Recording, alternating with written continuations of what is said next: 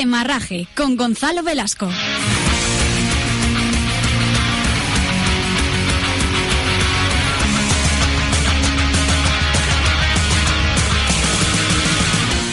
¿Cómo estáis? Bienvenidos al Rincón Semanal del Ciclismo en la antena de Libertad FM. Programa número 76, el que os tenemos preparado para el día de hoy, porque ya sabéis que cada lunes de 7 a 8 de la tarde, en este caso no, de 9 a 10, se mira la, la, la costumbre, de 9 a 10 hoy por el Mundial cambiamos, ya sabes que te contamos todo lo que ocurre en el mundo de la bicicleta. Aquí arranca un nuevo demarraje.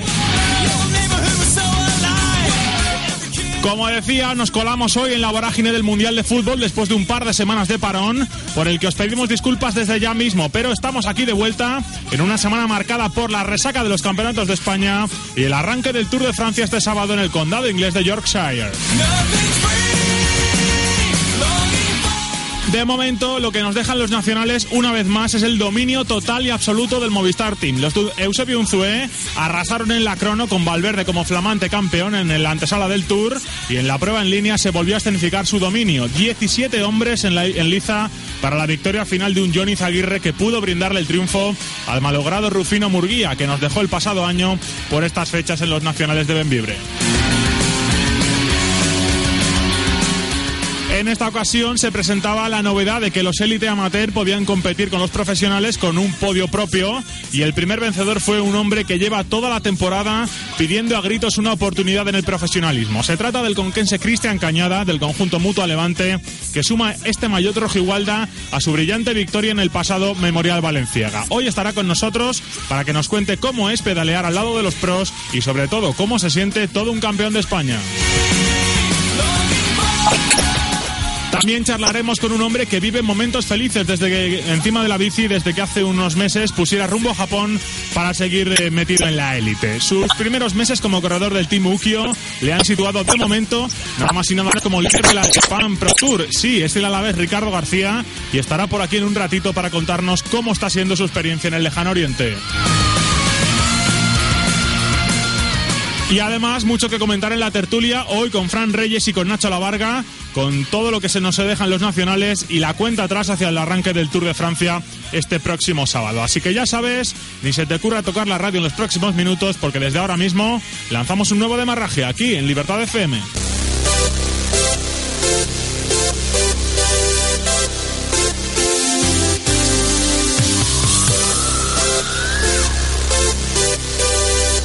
Salida neutralizada. Comenzamos el repaso de la actualidad, como no podía ser de otra manera, con los campeonatos de España que se han disputado este pasado fin de semana en la localidad leonesa de Ponferrada. El viernes se disputaban las pruebas contra reloj. Los primeros en tomar la salida fueron los sub-23 para encarar los 29 kilómetros de una prueba en la que el gallego Óscar González sorprendió llevándose la victoria con tan solo 6 segundos de ventaja sobre el castellano manchego Juan Camacho y son con 12 segundos de ventaja sobre el catalán Marc Soler. John Ander Inchausti de la de la selección de Euskadi, que era para muchos el gran favorito, se quedaba a tan solo dos segundos del podio, con Arnau Soler, también catalán, completando el top 5. Después fue el turno de las féminas, donde la vasca Lerio Laverría confirmó su rol de favorita haciéndose con el triunfo, su segundo título en la especialidad después del que consiguiera en el pasado año 2010, superando en esta ocasión en 24 segundos a la andaluza Belén López y en 32 a la catalana Ana Ramírez. Y en la prueba élite y profesional, como decía antes, todo el botín fue para el Movistar Team. La escuadra telefónica colocó a sus seis hombres en las seis primeras plazas de la clasificación. El triunfo fue, para Alejandro Valverde, con Johnny Zaguirre, segundo a 56 segundos, y Jonathan Castroviejo, que fue el ganador del año pasado, tercero a un minuto y cuatro segundos. Jesús Herrada cuarto, y Manuel Herbiti quinto y Beñat Inchausti sexto completaron el dominio de los azules que son las cronos y en la prueba de fondo todo teñido de nuevo con el azul del Movistar. Después de intentarlo en los últimos kilómetros con Herbiti y el propio Valverde, al final fue Johnny Zaguirre quien se adjudicó el maillot rojo igualda para el próximo año. El Vasco entró con Valverde, que fue segundo en la línea de meta, señalando al cielo en lo que fue una emotiva dedicatoria hacia Rufino Murguía, el que fuera auxiliar del Euskaltel y que falleció hace justo un año camino de Benvibre. Por detrás, un grupo de 20 hombres llegaba eh, a 10 segundos con el burgalés Carlos Barbero de la Fundación Euskadi, haciéndose con el tercer cajón del podio. En cuanto a la categoría sub-23, la prueba en línea fue para el asturiano Gonzalo Andrés, al superar al sprint al murciano Francisco García Rus y al castellano manchego Carlos Antón Jiménez. Además, también su compañero de la selección asturiana Israel Nuño entró justo en cuarta posición, llegando destacados con un puñado de segundos sobre un pelotón muy roto en una carrera que resultó muy dura, no solo por los 146 kilómetros en ocho vueltas al que será circuito mundialista de Ponferrada, sino también por el agua que cayó durante buena parte de la prueba. Y en la prueba de eh, la victoria fue para la catalana Ana Ramírez en lo que fue su tercer título de campeona de España, el último nada más y nada menos que hace 10 años en San Vicente de la Barquera. Dos compañeras suyas en el Vizcaya Durango le acompañaron en el podio élite, como Irene San Sebastián y Leiro Laverría. Además, la riojana Sheila Gutiérrez se hizo con el título como mejor sub-23 en España, pero también ha sido fin de semana de campeonatos nacionales en medio mundo. Por ejemplo, la prueba en línea en Francia fue para Arnaud Demar de la France de G, por delante de su compañero de equipo Nasser Bouani. En Eslovaquia, Peter Sagan se hizo con el, título de campeón nacional un año más. En la República Checa, Zdenek Stibar de Omega Pharma Quick Step fue el que se hizo con el mayor de campeón nacional. El citado de Johnny Zaguirre en España con Movistar Team. Vincenzo Nibali será el que luza el tricolore en, para las tanadas durante el próximo año en Italia. André Greipel hizo lo propio en Alemania para el Lotto Belisol, repitiendo el maillot del año pasado. En Bélgica, Jens de Boucher del Lotto Belisol. Sebastian Langebel del Garmin Sharp fue el que se hizo con el maillot de los Países Bajos. Nelson Oliveira, el portugués de la Lampre fue el que hizo lo propio en nuestro país vecino. Peter Kennock del Team Sky eh, se adjudicó el mayor de campeón de Gran Bretaña. Frank Schleck, el mayor de los hermanos, hizo lo propio en Luxemburgo. Martin Elminger, por ejemplo, en Suiza, también para la IAM Cycling, se hizo como el mayor de campeón nacional. Y Alexander Porchet del Katusha en Rusia son algunos, como digo, de los nuevos campeones nacionales de línea. Eso en las pruebas de fondo en carretera. En cuanto a las contrarrelojes, en, Italia, nueva victoria para Adriano Malori, el, el, italiano del conjunto Movistar Team. Se hacía con el maillot de campeón nacional de la especialidad. Eh, Tony Martin, el campeonísimo en alemán, hizo lo propio también en su país, con Michal Kwiatkowski, su compañero en Omega Pharma, ganando en Polonia. La victoria de Valverde aquí en España. Bradley Wiggins, ojo, el, porque el, el Share Bradley Wiggins se hizo con el maillot de campeón nacional de Gran Bretaña. Su compañero en el Sky, Konstantin Sitsu, eh, se llevó el de Bielorrusia. Sylvain Chabanel ganó el campeonato francés para Liam Cycling. Tom Dumoulin del Giant Shimano hizo lo propio en los Países Bajos. El campeonísimo Fabián Cancelara del Trek ganó el campeonato suizo. El propio Nelson Oliveira en Portugal repetía haciendo doblete. O, por ejemplo, Peter Belitz, el eslovaco del BMC, que bueno, pues eh, se hacía un año más con el campeonato de Eslovaquia de contrarreloj.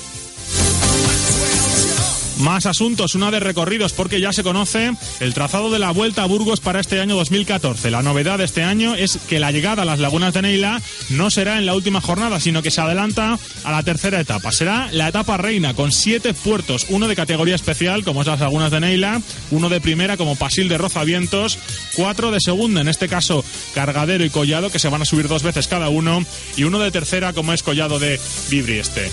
El broche, como decía, lo pondrá una crono individual. La intención de la organización era que fuera por equipos. Se pidió permiso a la UCI, pero finalmente no, la organización internacional no dio su aprobación, ya que el reglamento impide disputar una contrarreloj por equipos después del primer tercio de la carrera. Los kilómetros previstos eran 12,5. La carrera, como decía, comenzará en la capital y se repite este año también el final en Pavés, técnico y muy explosivo en el Castillo de Burgos. Al día siguiente Villa Diego acogerá una llegada inédita y el penúltimo día las merindades serán protagonistas entre Medina de Pomar y Villarcayo. Todo ello entre el 13 y el 17 de agosto en la ronda burgalesa. Y cerramos con un par de noticias de esas que nunca querríamos contar, pero bueno, actualidad se cuenta y sobre todo, bueno, sobre todo esperando acontecimientos. En el caso, por ejemplo, del italiano Diego Ulisi de la Lampre Mérita, que, el pasado miércoles se conoció su positivo por salbutamol en un control realizado tras la undécima etapa del pasado Giro de Italia. El corredor, de acuerdo con el Código de Salud Interno del equipo, ha sido suspendido provisionalmente y ha solicitado el pertinente contraanálisis. Desde el equipo Lampre se, se apunta que el ciclista hizo uso del Ventolin siempre de acuerdo con las reglas y que así lo comunicó antes del control. Ulisi, por su parte, rechaza firmemente la presencia de tal gran cantidad de salbutamol y se someterá a un estudio en relación con esa sustancia. Además, junto al staff médico del equipo, explorarán las razones por las que se han dado esas elevadas tasas de salbutamol. Además, otro que no lo está pasando nada bien es el checo Roman Kreuziger, que ha sido apartado del 9 que iba a presentar el Think of Saxon el próximo Tour de Francia, al haberse encontrado valores anómalos en su pasaporte biológico entre 2011 y 2012 cuando corría en las filas del conjunto Astana. El corredor recibió la notificación de la UCI hace ahora un año, entonces pues, se le permitió preparar las alegaciones pertinentes a la propia UCI y a su fundación antidopaje. Así de cargada ha venido la semana en forma de noticias, de carreras, titulares, mucho que contar. Hacemos una pausita muy breve y a la vuelta estamos, bueno, vamos ya con él porque ya creo que nos está escuchando. Vamos rápidamente porque hay que hablar con todo un campeón de España élite.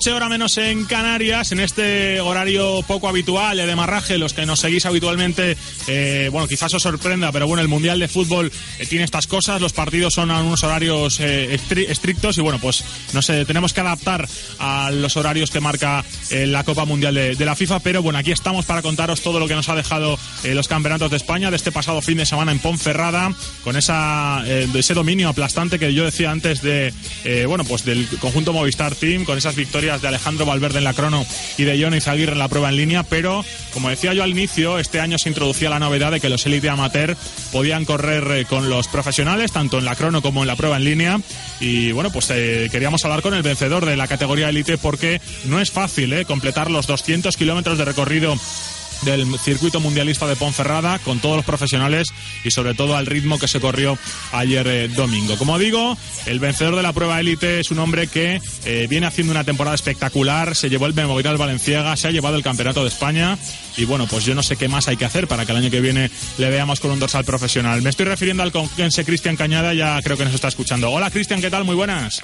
Hola, buenas, sí. Bueno, enhorabuena lo primero, ¿eh? Porque no sé cómo se siente uno siendo campeón de España después de la carrera tan dura de ayer. Muchas gracias y bueno, pues muy contento.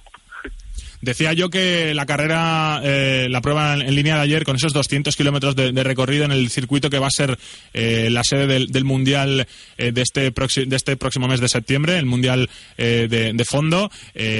bueno, ¿qué te pareció sobre todo primero el circuito? ¿no? Porque se ha hablado mucho de que si al principio parecía poco duro, pero sobre todo en los últimos repechos dio la sensación de que, de que sobre todo los descensos eran complicados. Sí, los descensos había una curva derecha bastante con el pedalte al revés bastante complicada y, y bueno, a mí sí, particularmente a mí se me, se me fue haciendo duro a, a la, a, tras las vueltas de pasar y pasar por los repechos y eso, pues sí que al final lo, lo acusas un poco. Eh, hablando con algunos eh, con algunos corredores, eh, todos coincidían en, decir que, que no hubo ni un momento de, respiro, ¿no? Que, que, sobre todo Movistar, con todos los hombres que llevaba delante, no, da, no dejaba ni siquiera los callejeos por Ponferrada para, para recuperar un poco de aliento, ¿no? Que iba, se iba con el látigo en cada curva, a la salida de cada, de cada, de cada curva, como digo, y que, eso incluso hace, bueno, que, hizo mucho más difícil, ¿no? El, llegar vivos a la meta. Sí, la verdad es que a, la salida había un látigo y como no fueses adelante, contra más atrás era más, más grande y, y bueno, eh, el Movistar dejó ir una escapada y luego, luego la fue controlando y eso y a mí particularmente me, me vino bastante bien. Fui bastante cómodo y me coloqué bastante adelante y, y bueno, fui cómodo hasta hasta que se pusieron las cosas frías. Ahí ya me agarré como pude y... y hasta llegar hasta la meta como fuera, ¿no? Para intentar amarrarlo. Claro. Eh, decía yo, Cristian, que qué importante que, que, bueno, pues que este año se haya introducido la novedad de que los élite amateur podáis eh, competir, ¿no? Un poco en igualdad de condiciones, sobre todo también para dejaros ver y en una prueba tan importante como el Campeonato de España, que también es un poco escaparate, ¿no? Para, para todos vosotros, eh, bueno, pues muy importante, ¿no? Sobre todo para, para, para ver que, que también estáis ahí, ¿no? Y que tenéis, ¿por qué no? Como, como tú has demostrado ayer, las mismas cualidades que, que, cualquier otro para llegar a, a la meta, ¿no? Sí, bueno, a ver si, si así se fija alguien en nosotros y podemos llegar a hacer algo. Eh, fuiste el único que entraste de los Elite que entraste en el, en el grupo que entró a, 10 segundos de, del vencedor, si no me equivoco. Eh, eh, bueno, pues habla, habla muy bien sobre todo de ti y de saber colocarte con todos los que, iban a tu alrededor, ¿no? Porque decíamos que el dominio del Movistar fue, fue implacable, pero también la Fundación Euskadi trabajó duro para, para intentar neutralizar a Izaguirre y a Valverde al final, así que no solo era Movistar, ¿no? Había muchos bloques y potentes para, para intentar llevarse la victoria, ¿no? Sí, la verdad es que estaba Caja Rural, como dice Euskadi, Movistar, eran los más fuertes y pues se, ahí era era era bastante complicado meterte además sin equipo nosotros íbamos tres o sea no también vas un poco cohibido con esta gente impone no y bueno Eh, claro, no te vas a meter tú en mitad de un, equipo, pues claro, ahí es ponerte como puedas, ahí colocarte como puedas y a ver si no te sueltan. Oye, no sé si son estos tus mejores meses como ciclista, porque después de la victoria en el, en el Valenciaga, esta victoria élite de, ayer de domingo en, Ponferrada, eh, yo creo que poco más se puede ganar casi en una temporada, en un calendario amateur, porque ha sido a dar en la diana en dos de las pruebas más, más importantes. Sí, yo como objetivos a principio de temporada que ya me llamaste y lo dije, que era que eran estos pues, Valenciaga y Campeonato de España y lograr conseguirlos, pues fíjate. Te, dejamos como entre comillas bendecido. Eh, no es ponernos la medalla, que la medalla la tienes toda tú, pero que, nos gusta que la gente con la que hablamos luego se, es verdad que, siga teniendo tantos éxitos, ¿no? Porque eh, es una gozada siempre charlar con, con, gente como vosotros que peleáis tan duro por una oportunidad en profesionales y una vez que, bueno, pues habéis corrido con ellos, aunque no, desgraciadamente no en las mismas condiciones de profesional, pero, pero es, francamente satisfactorio, ¿no? El, ver que, después de tanto esfuerzo se, se consiguen los resultados, Cristian. Sí, la verdad es que hay una satisfacción enorme el poder llegar con ellos y bueno, el, el verte un poco ahí adelante y sin tener el ritmo que ellos tienen y eso, nuestro ritmo es distinto, pues también es más complicado aguantarlos y bueno, contento. Eh, ¿A partir de ahora qué? Porque decíamos que los dos objetivos principales eh, están cumplidos, como el Valenciaga y este Campeonato de España. Eh, ¿Qué más tiene que hacer Cristian Cañada para que el año que viene te, podamos llamar ya como profesional? Pues eso ya no depende de mí, pero... Es la famosa suerte, ¿no? Que se dice que hay que ganar en amateur, pero que también hay que tener suerte, ¿no? Sí, claro. A ver si, si hubiese suerte y bueno, a ver si podría, podremos ganar algo más para seguir dando motivos. ¿Qué objetivos te, marcas para, para, lo que queda? No sé si ahora tienes pensado algún tipo de parón para, para bueno, descansar después de los esfuerzos o, ya te vas a poner en, competición rápido. No, la verdad es que eh, hice un parón después de Valenciaga y eso. Estuve después de la Copa, mejor dicho, y estuve un mes entero en Valdelinares preparando el campeonato de España allí en altura y y pues aún no me, no me he parado a pensar al siguiente objetivo. Eh, el otro día hablábamos con, con, gente como José Manuel Gutiérrez, que también se ha tenido que buscar un poco las habichuelas, que se ha ido a, correr nada más y nada menos que, que a Rumanía.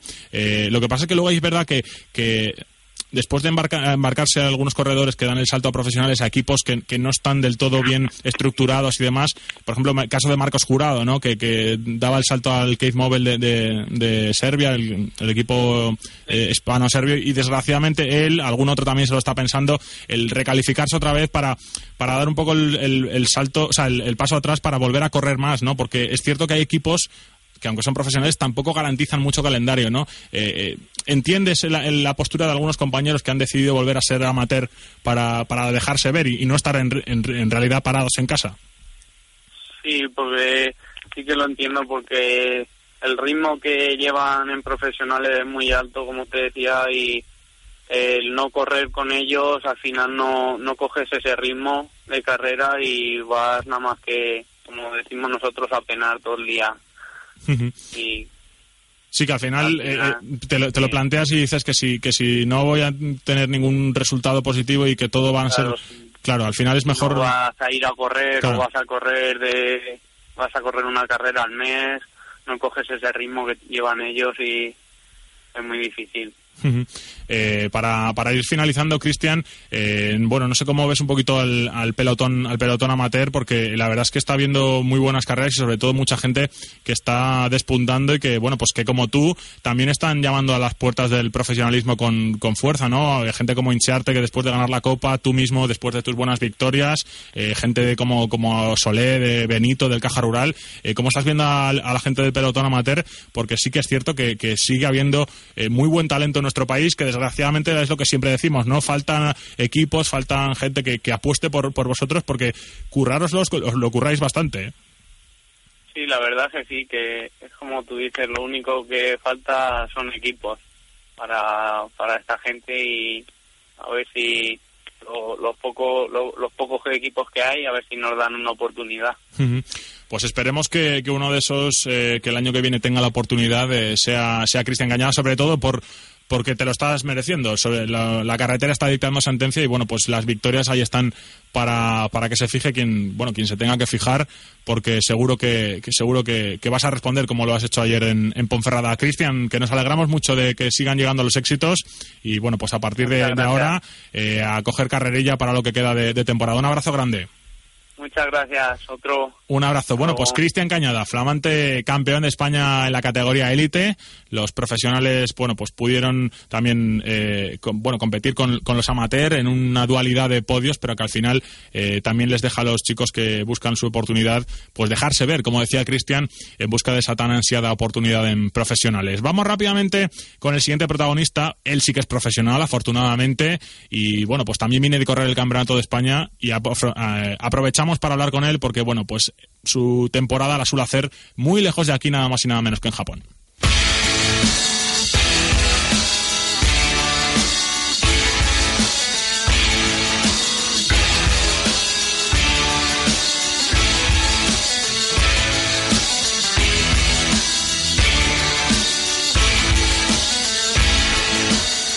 Porque cuando hace unos meses, en el pasado invierno, bueno, pues con todo el problema que hubo con Euskaltel, eh, toda la desaparición del equipo y ver que, bueno, pues que pasa el tiempo y no llegan las oportunidades, pues a uno probablemente se le pasen por la cabeza muchas cosas. Pero afortunadamente llegó la llamada del Team Ukio de Japón, donde, bueno, pues ya estaba allí José Vicente Toribio haciendo un poquito de, de cicerone para todo el español nuevo que llegue a tierras niponas y afortunadamente el alavés Ricardo García pues está cumpliendo las expectativas, ¿no? Está haciendo una gran temporada, de momento es líder del Japan Pro Tour, después de completar eh, varios eh, buenos puestos, quizá ha faltado un poquito esa, esa victoria individual, ¿no? Pero me imagino que seguro que está disfrutando un montón. Hola Ricardo García, ¿qué tal? Muy buenas. Hola, muy buenas tardes. Bueno, ¿qué tal después de Ponferrada? Porque me imagino que la carrera de ayer, como decíamos antes con Cristian Cañada, con el campeón élite, eh, francamente dura, ¿no? Al final había que, que, sufrir bastante para llegar en condiciones después de 200 kilómetros. Sí, la verdad es que era un circuito muy rápido, en el que al final no, no había mucha dureza, pero la velocidad era la que marcaba un poco eh, la dureza de, de la misma. Uh -huh. eh, bueno, no pudiste competir con, con, Toribio, que no había estado en el, en el, en el campeonato, pero, pero bueno, ahí el Team Ukior eh, por primera vez en, en unos campeonatos de, de, España en este, este año. Eh, me imagino que muy contento, sobre todo por cómo está yendo la temporada, ¿no? Porque, como decía yo antes, después de un invierno raro y diferente, pues afortunadamente estamos hablando hoy de, de cosas muy diferentes, ¿no, Ricardo? Sí, al final de, pensar en colgar la bicicleta, que tener la oportunidad de correr el año que viene, pues es una cosa muy bonita. Y mira, y estar aquí con corriendo los campeonatos y, y, y con la mirada puesta en Vuelta a Portugal, pues eh, al final te, te llena de ilusión. Eso te iba a decir porque eh, vienes de Campeonato de España, pero es que los objetivos a corto plazo son francamente ilusionantes. Eh, el desembarco del equipo en, Europa para competir en dos pruebas tan importantes como la Clásica de Ordicia el próximo día 25 de julio y la Volta a Portugal, eh, una de las grandes pruebas del calendario europeo entre el 30 de julio y el 10 de agosto. Me imagino que, que yo creo que son los objetivos prioritarios ¿no? para, para lo que queda de temporada, aparte de completar una buena temporada en Japón, pero dejarse ver a tope ¿no? en, las semanas que vais a estar por aquí por Europa. Sí, sí, sí, como dices tú, es un, es un, es un sitio importante para mí donde me puedo dejar ver, ¿no? Decir, los equipos europeos eh, están al tanto, ¿no? De una vuelta a Portugal es, es algo, pues en Portugal importantísimo. Y quieras o no, pues mira, sí, necesito puntuar, ¿no? En Japón necesito eh, puntuar máximo y llevarme ese maillot. Eh, pues eso te iba a decir, porque en, Japón también están viniendo las cosas francamente bien, de momento liderando el Japan Pro Tour, como, como yo decía, pero decía que quizá faltaba la victoria individual, ¿no? ¿Te sientes con esa espinita, espinita clavada o, no? Sí, sí, tengo un poco la espinita clavada porque al final esa victoria también el equipo me la demanda, ¿no? Y personalmente me gustaría conseguirla porque y, alguna más, ¿no? ¿Por qué no?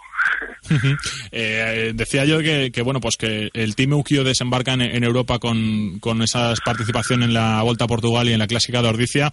Eh, se ve un ambiente, por lo que palpamos a través de redes sociales, por lo que podemos hablar con vosotros de vez en cuando, eh, francamente bueno, para gente como, como tú, como Toribio, que, bueno, venís de una cultura tan, tan diferente a, a la cultura asiática, a la cultura japonesa, eh, es francamente satisfactorio, ¿no? Ver que al final no importa de dónde sea uno, que al final se adapta todo francamente bien y que desde, bueno, todo el staff de, del Team eh, bueno, pues que son todo facilidades, ¿no? Para que, que, uno pueda rendir con garantías en la carretera. Al final yo no he tenido queja ninguna, eh, me he encontrado con un, con un grupo que es muy bueno, una buena piña, en la que tenemos muy buena relación, al final somos como un, grupo de amigos que cuando viene la carrera se, se pone la, nos ponemos serios no y cada uno sabemos dónde está nuestro sitio. Y al final eso es lo que nos hace pues eh, rendir como lo estamos haciendo hasta ahora y los resultados que estamos ten, teniendo pues están dando los frutos.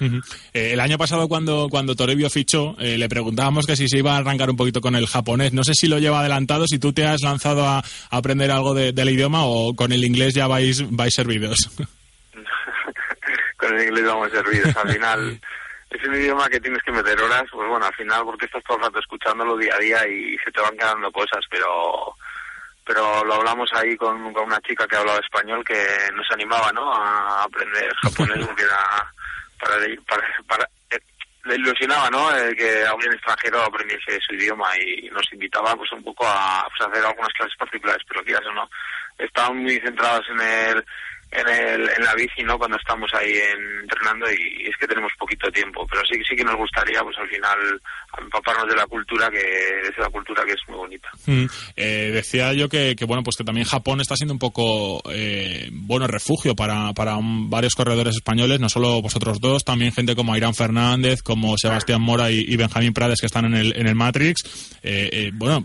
se demuestra que, que Japón también es un buen lugar, ¿no? Para, para seguir dando pedales, ¿no? Porque quizá haya gente en, en, España que corredores jóvenes que quizá puedan tener una oportunidad que, les pueda echar algo para atrás, ¿no? Pero no sé cómo qué les puedes decir tú después de, de, de haberlo vivido. Bueno, no sé, que, que, no se lo pensarán demasiado, ¿no? Viendo, viendo las oportunidades que parece que aquí son las que no hay. Pues al final, pues al final yo no les diría que no, porque, porque mira, al final es un país que está creciendo ahora en el tema del ciclismo pues está, se, están, se están poniéndose al día muy rápido y, quieren españoles eh, jóvenes y, y a poder ser españoles porque ven que, somos personas que trabajamos trabajadores en ese sentido y, con ganas de, triunfar. Eh, esperemos que, que, bueno pues que lo, el camino que habéis abierto vosotros por qué no pueda seguir eh, dando dando frutos para otros compañeros que, que bueno hablábamos claro. antes con, con, gente como Cristian Cañada que es un chico que está esperando una oportunidad y otros que, sí, que bueno después de desapariciones de equipos pues francamente lo tienen lo han tenido complicado y bueno pues eh, algunos se debate entre dejar la bicicleta alguno ya lo ha hecho en fin que Ricardo que al final no solo las oportunidades están en, en nuestro país no que, que, esto es un deporte claro. cada vez más global y, y no hay que desechar ni, ninguna opción no porque dices, no. bueno, te vas a Asia, pero al final luego, mira, habéis vuelto a correr a Europa.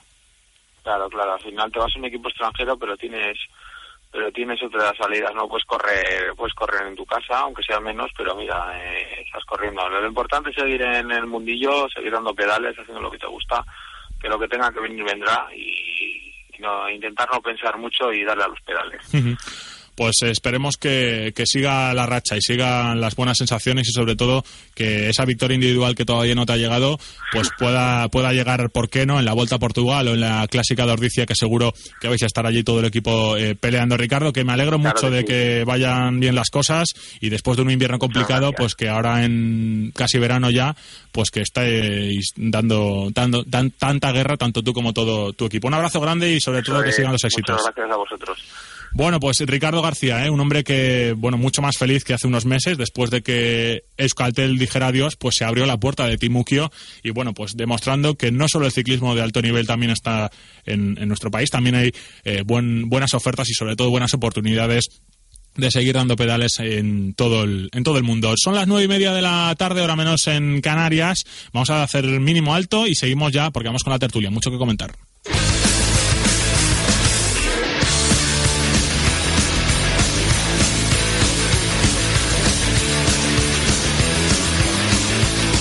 Habituallamiento.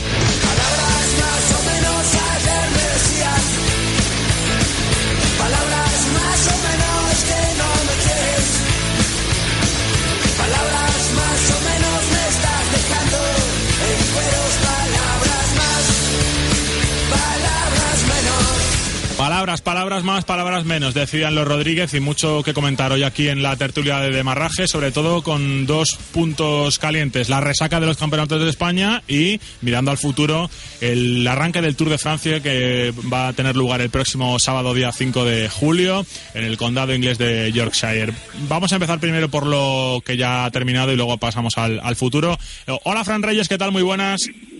Buenas tardes, Gonzalo. Hola Nacho La Varga, ¿qué tal? Muy buenas. Hola, buenas tardes, amigos. Bueno, pues eh, si os parece empezamos con la resaca del Campeonato de España, porque, bueno, lo de Movistar se preveía y al final, pues las previsiones se cumplen, chicos. Los 17 hombres que plantó en la línea de salida ayer en la prueba en línea, pues acabaron decantando al vencedor y sobre todo también en la crono, seis hombres y los seis primeros de la, crono, de la contrarreloj del viernes. Fran, un dominio apabullante apabullante, vamos, ya casi, casi rozando el insulto, rozando la tragedia ya para mí que Movistar tenga una superioridad tan aplastante.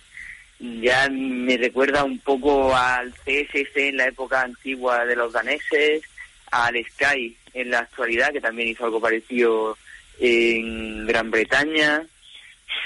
Alguna, una, vamos, unos, unos resultados y una distribución de corredores y, de talento, por así decirlo, en los equipos propio de un propio de un ciclismo de, un país de segunda división. Hmm, porque, porque Nacho, la verdad es que solo les faltó colocar al tercero en la prueba de fondo y que lo hubieran titulado campeonatos de Movistar Team. Pero bueno, en realidad, para bien o para mal, Movistar juega con las mismas reglas y tienen muchos hombres y al final, bueno, pues eh, de ahí el dominio, ¿no? Pues como estáis comentando, es una verdadera cena, ¿no? Porque al final parece de un país de de segunda división, sino de tercera. Ahora que la ausencia de Euskaltel eh, se, ha notado mucho y para mí una decisión enorme el papel de, Caja Rural, ¿no? que se mostró batallador, eh, cuarto en ruta, eh, el bueno de Churro hizo lo que puedo como siempre, pero la, este dominio de, de Movistar da un poco hasta, hasta un poquito de vergüenza como, como quedaron las cosas.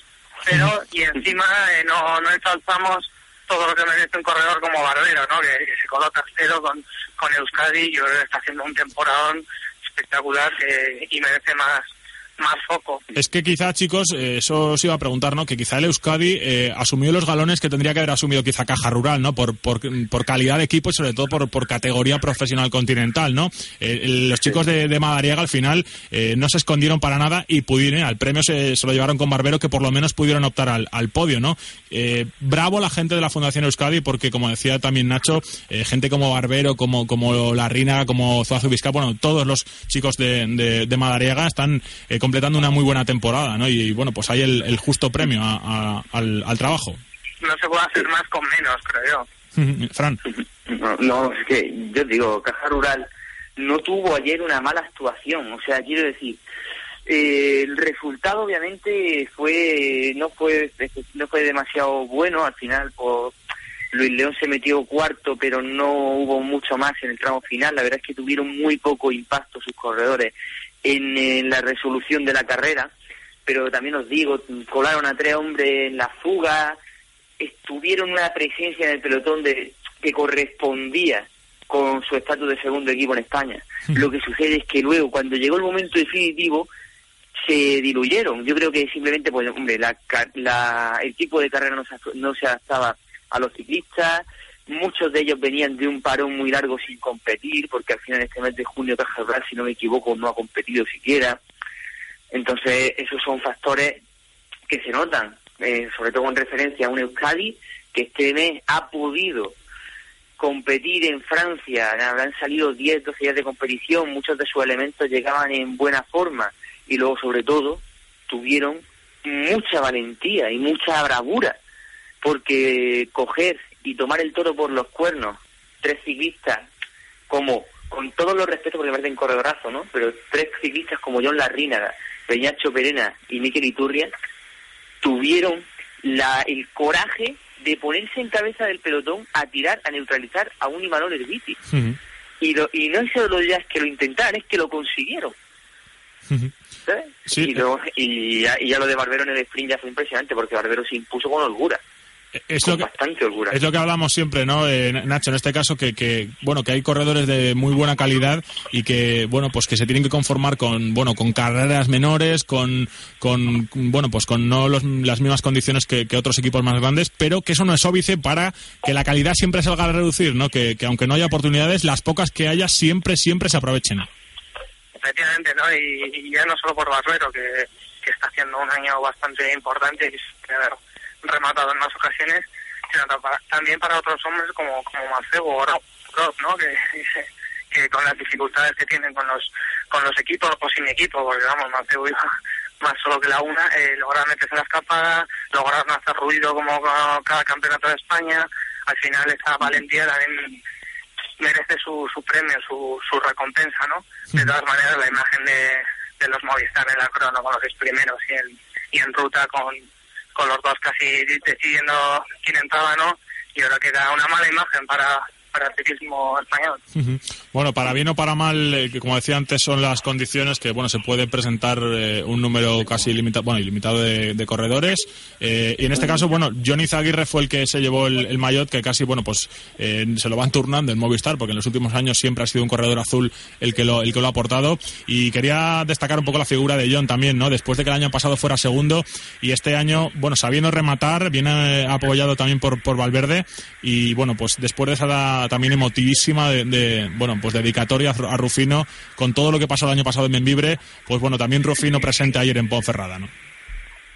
no, mira, yo, yo la verdad es que es un corredor que, fíjate que lo tenemos, creo que lo tenemos bastante bien valorado dentro del ciclismo español y aún así pienso que vale aún más que está que está casi casi casi diría que infravalorado. Es un ciclista completísimo con una con unas capacidades en lo, en términos de intangibles tremendas muy superiores a la media con cierta inteligencia táctica para sacar lo máximo de sus cualidades y etcétera.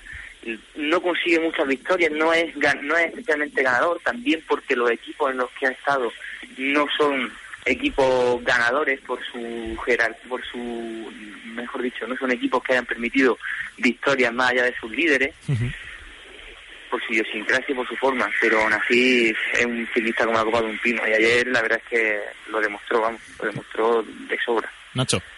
Yo creo que las ilusiones le va a centrar a José Walda en el Mayotte, en, el Tour de Francia, a sus 25 años. Yo creo que, el campo por Movistar le va a sentar muy bien porque aunque Euskaltel no tuviese toda la libertad que, quizá merecía, también no, no tenía esa libertad, pero sí tenía la presión de, las victorias, ¿no?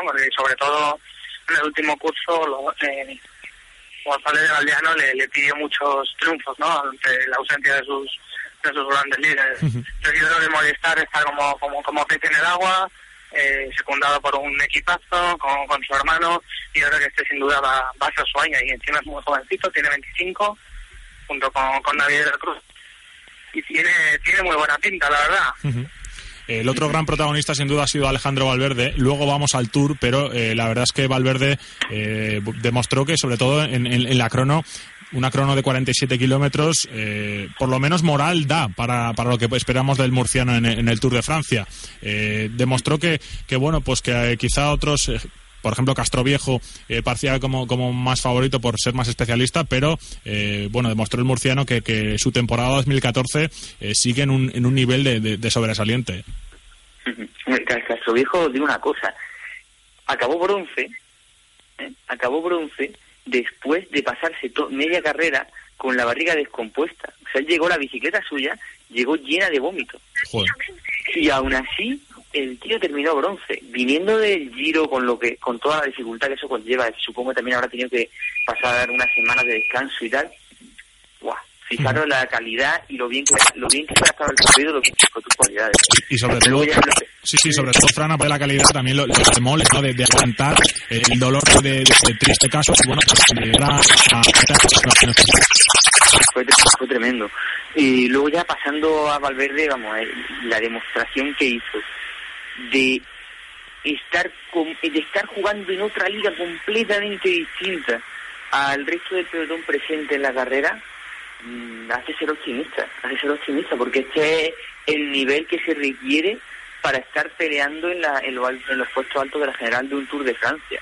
La contrarreloj la hizo perfecta en, en el llano aguantó los parciales los, el ritmo de los más rodadores y en la montaña ya directamente se sacó unas subidas tremendas uh -huh. para para infligir tiempo y llegar y, y, ganar con vamos también con 40 segundos creo que creo que ganó. No, no 56 eh, casi el minuto. 56 casi. El minuto tú, tú imagínate sabes o sea, eso estaba hablando en un recorrido que no era el mejor para sus cualidades. Uh -huh.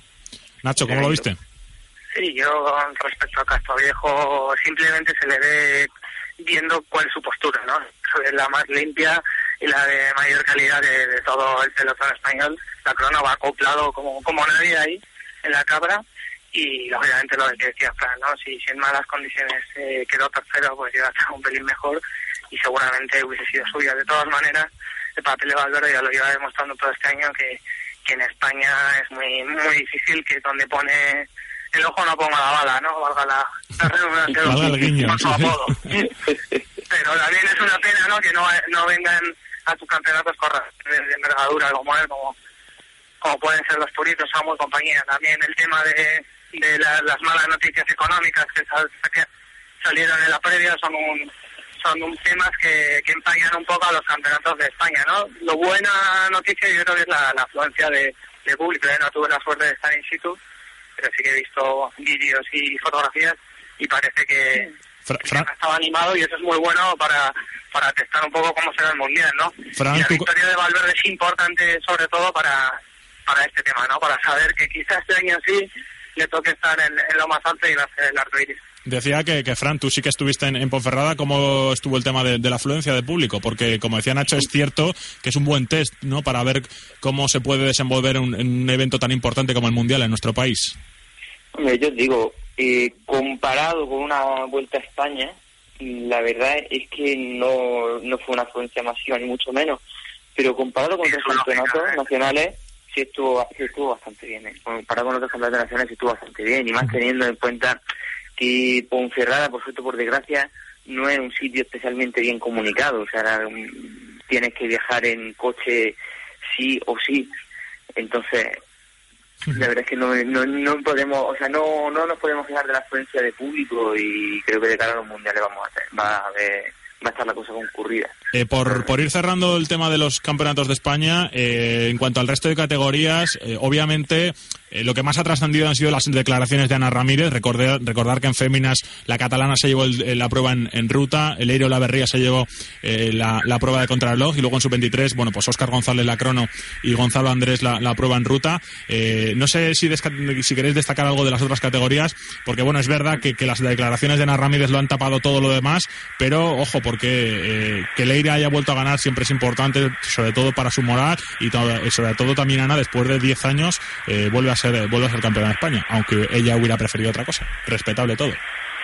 Sí, yo creo que pese, pese a los últimos resultados, tampoco sorprende sobremanera a nadie, ¿no? Desde al final tiene la calidad que tiene, el recorrido yo pienso que le iba que le iba bien por, su, por sus características y al final pues mira se llevó se llevó la crono y me imagino que con una tremenda alegría y, y ha vuelto no Fran no, hombre mm, yo te digo de, respecto a las declaraciones de Ana Ramírez a mí me, es que no sé quizás es por mi opinión y por mi libertarismo ferrofláutico pero para mí no tiene ninguna no tiene ninguna trascendencia. Si ella opina, si ella se siente catalana o no le gusta la idea de llevar el mayor de campeona de España no pasa nada no, no, vaya por delante que, que eh, a mí me parece me parece fenomenal que cada uno se sienta como se sienta, pero sí que lo, lo, achaca un poco más, un poco de cara a la organización y demás, que, que deja un poco eh, ah, un poco menospreciado entre comillas, bajo mi humilde punto de vista, ¿eh? a, a, una carrera que hace mucho por salir y que bueno, pues que ya que has ganado,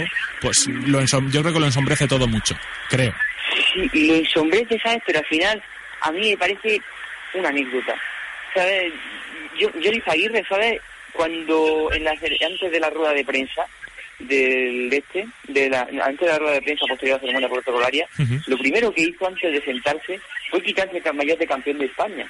Y dices, es un detalle y tal, no sabemos, es, es Populi las opiniones políticas que pueda tener Johnny Aguirre y otros corredores. Pues sí, pero a mí, a mí por lo menos me parece un mero detalle. Ana Ramírez, la verdad es que la carrera que hizo fue quizás hombre, la de Valverde, lo, de Valverde es que estuvo fuera de, de otra galaxia, pero la carrera que hizo Ana Ramírez fue la segunda mayor exhibición de los nacionales de Bonferrada. Fue la que tuvo más determinación de toda la prueba de fémina, la que mejor aprovechó las circunstancias tácticas y la que más motor demostró con respecto a, a sus rivales en la categoría. Luego se lanzó por la victoria a los 68 kilómetros, o sea que, bueno, pues lo, lo, tenía bastante claro que podía hacerse con la victoria. ¿eh? Sí, sí, sí. Y luego, aparte, en, su 23, la verdad es que es una pena que la carrera quedó bastante deslucida, lo que es la carrera en línea, quedó bastante deslucida por la lluvia. Porque, claro, el recorrido tiene tramos delicados y tal, ¿no? La UCI, de hecho, ha estado revisándolo estos días mm, a conciencia para señalar dónde se debe de, de, alterar el asfalto, de alterar algunos peraltes y cosas así. Y claro, cuando llovió Mm, hubo tramos que se convirtieron en, en pista de patinaje y hubo muchos corredores que se fueron al suelo. Y eso provocó que de alguna manera lo que decidiera, lo que definiera el resultado y lo que definiera los contendientes no fuera tanto la dureza de la carrera, sino quién, quién se iba al suelo y quién no. Aún así, yo creo que tanto el campeón como el podio en general fue, fue bastante digno y no representativo de lo que sea temporada de la categoría, pero sí de las fuerzas de los ciclistas.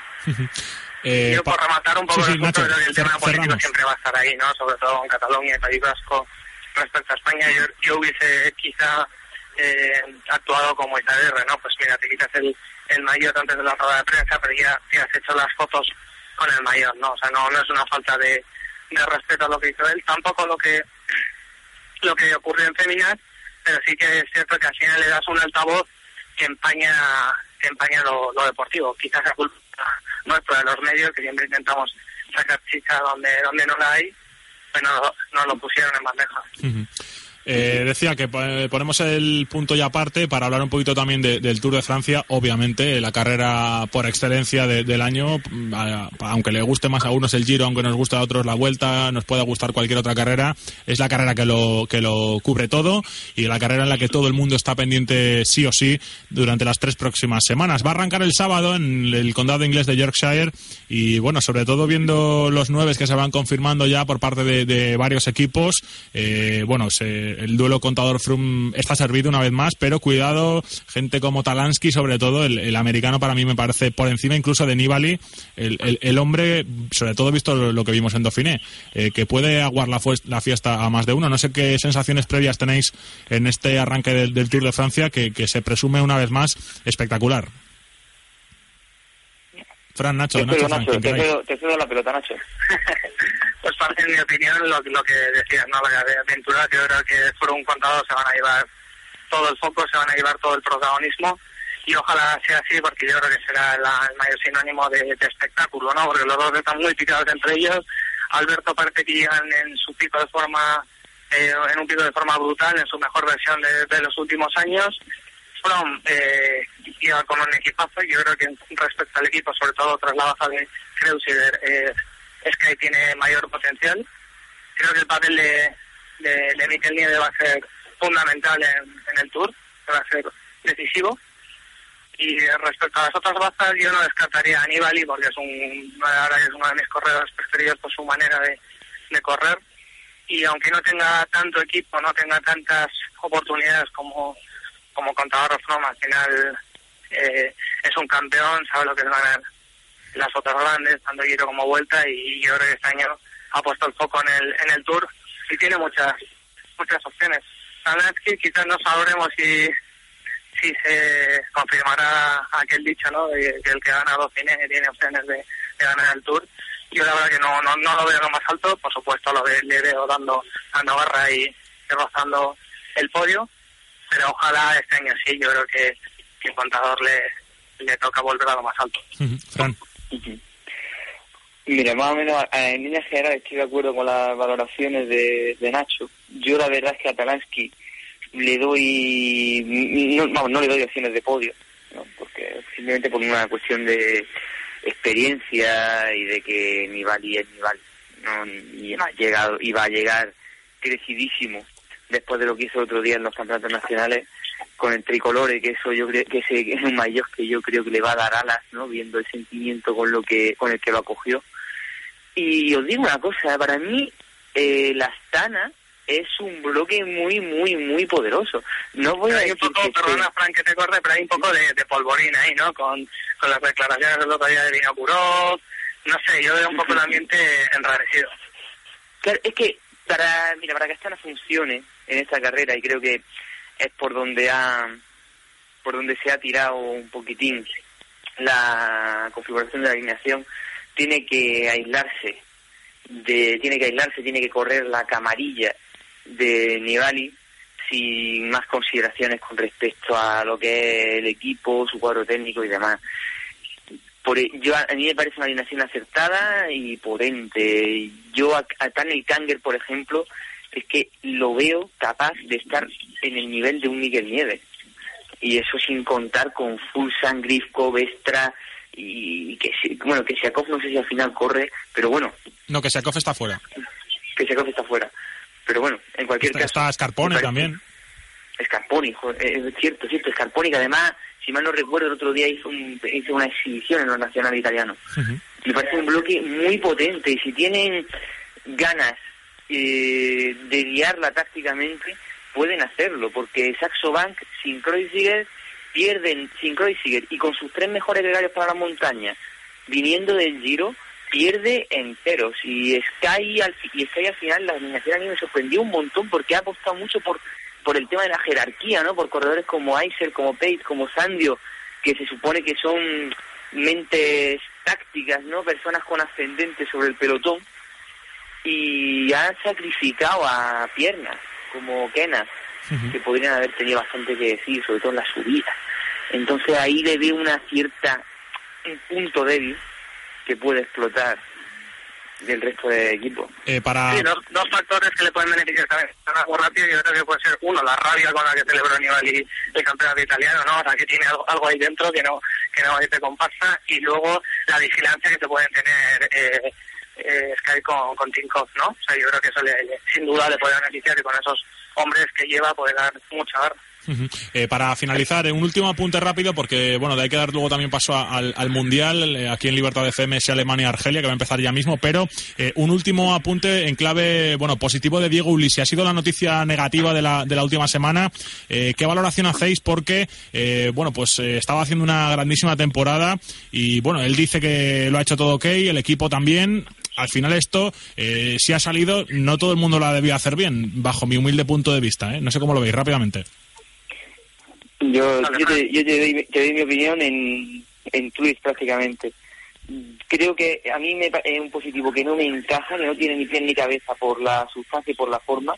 Para entenderlo tendría que saber algo que no sé, o sea, digamos, por, por, por decir algo salvaje, que el salbutamol sea una sustancia utilizada para enmascarar X o, otra, si no, no entiendo en absoluto el positivo. Y por otra parte, no creo que sea casualidad que haya salido antes del Tour. Todos los años antes del Tour tiene que haber uno o dos cabezas de turco para justificar que el negocio del antidopaje debe seguir en pie y este año le ha tocado a Diego Ulisi y a Roman Croesio. Nacho, cierro contigo. Yo los veo precipitados también y como por, por las fechas, que no hay un año que no, que no ocurra, ¿no? Entonces algo detrás hay y yo que, que no hay que ser demasiado espabilado para, para comprobarlo, ¿no? Pero más allá de eso no, no puedo juzgar ni, ni decir si son acertados o no. Bueno, esperemos que por el bien de este deporte quede todo solucionado para, para bien o para mal, para la Lampre, para Ulises, en fin, para todo el mundo. Chicos, un abrazo grande. Hasta la próxima. El próximo, la próxima vez ya todo en clave tour. Un abrazo hasta a los dos. De acuerdo, un abrazo. Bueno, también un agradecimiento especial a Carlos Fernández, que ha estado al otro lado de los mandos técnicos, y a ti, como siempre, por haber estado escuchando este programa cada lunes aquí en Libertad FM. Te vas a quedar con el Mundial de Fútbol, con la gente de esta casa, que te van a contar ese Alemania-Argelia de octavos de final, con Javi Sala en la narración, con Alex de Llano y con Dani Blanco en los comentarios. Yo me despido hasta el próximo lunes, con más ciclismo y con más de marraje. Para entonces, sí, habrá empezado el Tour de Francia. Adiós.